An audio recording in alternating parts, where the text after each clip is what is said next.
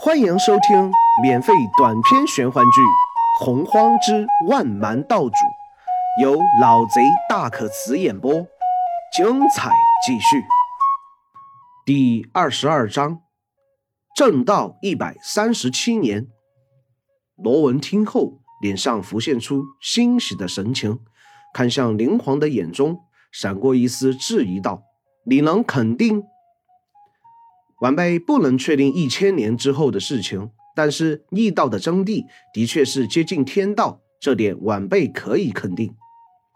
太上老君睁开双眼，看到罗文娜有些欣喜若狂的神色，面色露出古怪和尴尬。随即他看向灵皇，脸上面容有些浮动。过了片刻后，好像才做出了决定一样，问道：“灵皇。”既然罗文的道你能发现一些不足，那本座的道呢？想来你是更清楚了。太上老君的这番话，不仅让得罗文、灵皇感到错愕，就是所有太上学堂的学员都有些目瞪口呆了。老君这话是什么意思？是在向他身旁的药童请教吗？这不是做梦吧？灵皇转身。微微一凝，向着老君拱手抱拳道：“前辈的道，要说思考起来，完全是超脱了逆道的存在。逆道是一种以打破一切沉疴的气势，追寻天道。因为没有牢笼限制，故而晚辈倒是能够看出一二。但是前辈的道，在一定程度上来说，已经是追寻到天道的一丝一缕了。故而要说是清楚，晚辈心中并不能肯定。”老君闻言。脸上闪过一丝失望，心中暗叹：“也是，他天资再聪慧，也不可能什么都明悟吧？”罗文的脸上不惊不喜，似乎看不出什么表情，但是他望向老君的眼中，分明有着一抹同样的感慨。但是建议的话，晚辈可能还能说明一二。太上眼青道。是前辈以太上为因，演算为经，三千为果，从而涵盖万物。太上本就是最接近本源的一种存在了，或许它就是本源的一种，因此产生的果都在属于它的循环之中。可太上毕竟是异样于混沌本源的一种，在繁衍万物方面远远不如混沌本源磅礴。晚辈要提给前辈的建议，就是将太上修炼到极致，以太上为果，一眼三清时间段内寻找到与太上有关的脉络，以这缕脉络一眼三清，是为寻得本源的一种方法。以太上为果，演算三清时间段内与太上有关的脉络。老君将这句话重新在嘴中喃喃一遍。心中的明悟似乎还不是很彻底。嗯，这也是晚辈能够想到的唯一办法。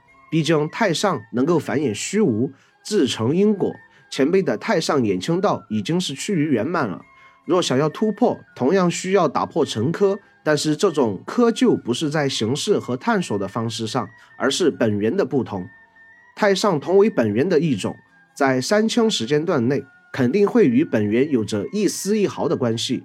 只要能够找到这种关系，以这种关系为果，一眼三清，应该会寻到真正的本源。假以时日，或许能够超脱，也不一定呢。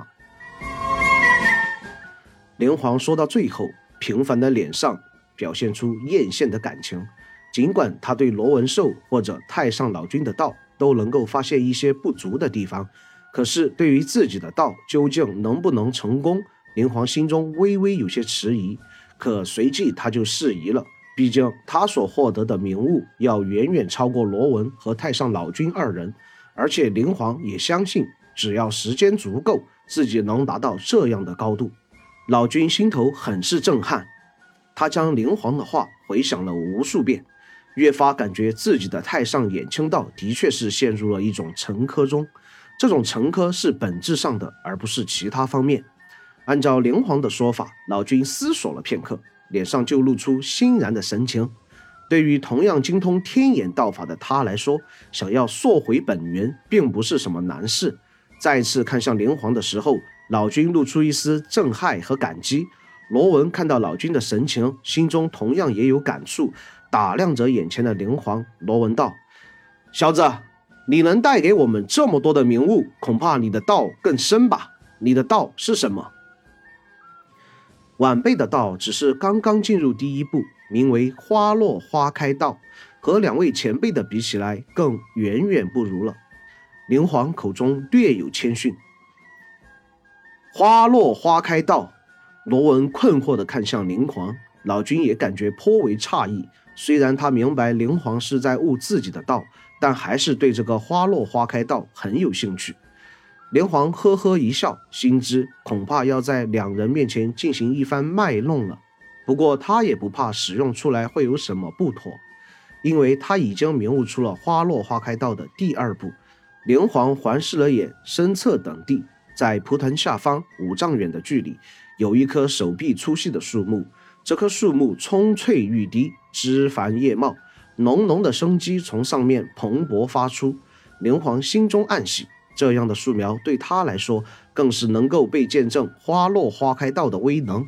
当下，灵皇双手掐诀，迅速变换，一道黄澄澄的光束漂浮在灵皇的指尖，双手微点，向前一挥，光束顿时打在树苗，花落。灵皇神色严谨，张口缓缓吐出一阵如同万年寒冰的阴冷，以实质的波纹迅速扩散。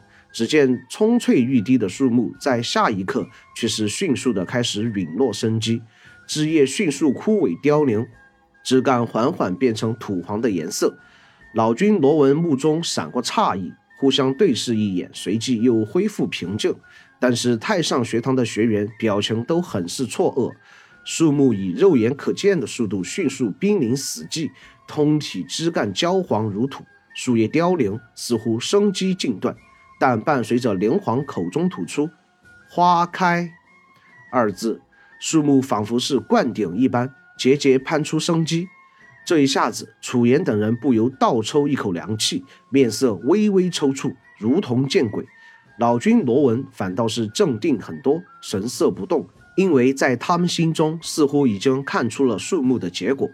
果然，只是时息时间过后，树木因为生机过于强大，终于化作粉尘，消散在天地之间。灵皇缓缓收回功法，脸色平稳，发出一些红润的光泽。老君和罗文这次反而有些诧异了。两人离灵皇最近，自然发现树木在这一生一死之间，灵皇却好似收益了很多。这就是我的道，但花落花开道仅限于生和死之间。若是再精进的话，以在下的资历还是太难了。灵皇摊摊手，面有苦涩的道：“呵呵，小友这般年纪，却有这样的成就，日后就算是超越我等，也未为不可。不知道小友下面有何打算？本主如今方有领悟，正需要消化消化。”小友若是无事的话，不如就在此地一同领悟如何？这样的话，我们也可以互相讨论。罗文的话语中，分明将灵皇看成了和他同一等级的存在。双眼微微扫过灵皇，又看向老君道：“老君意下如何？”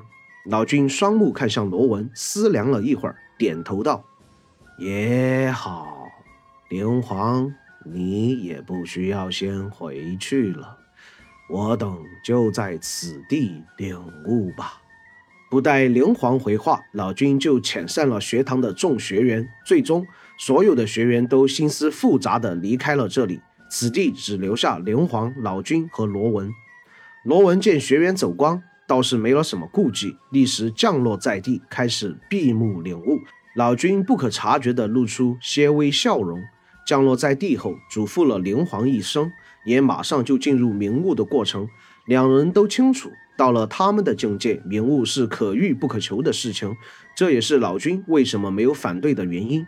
见到两者这样的神情，灵皇面色古怪的一笑。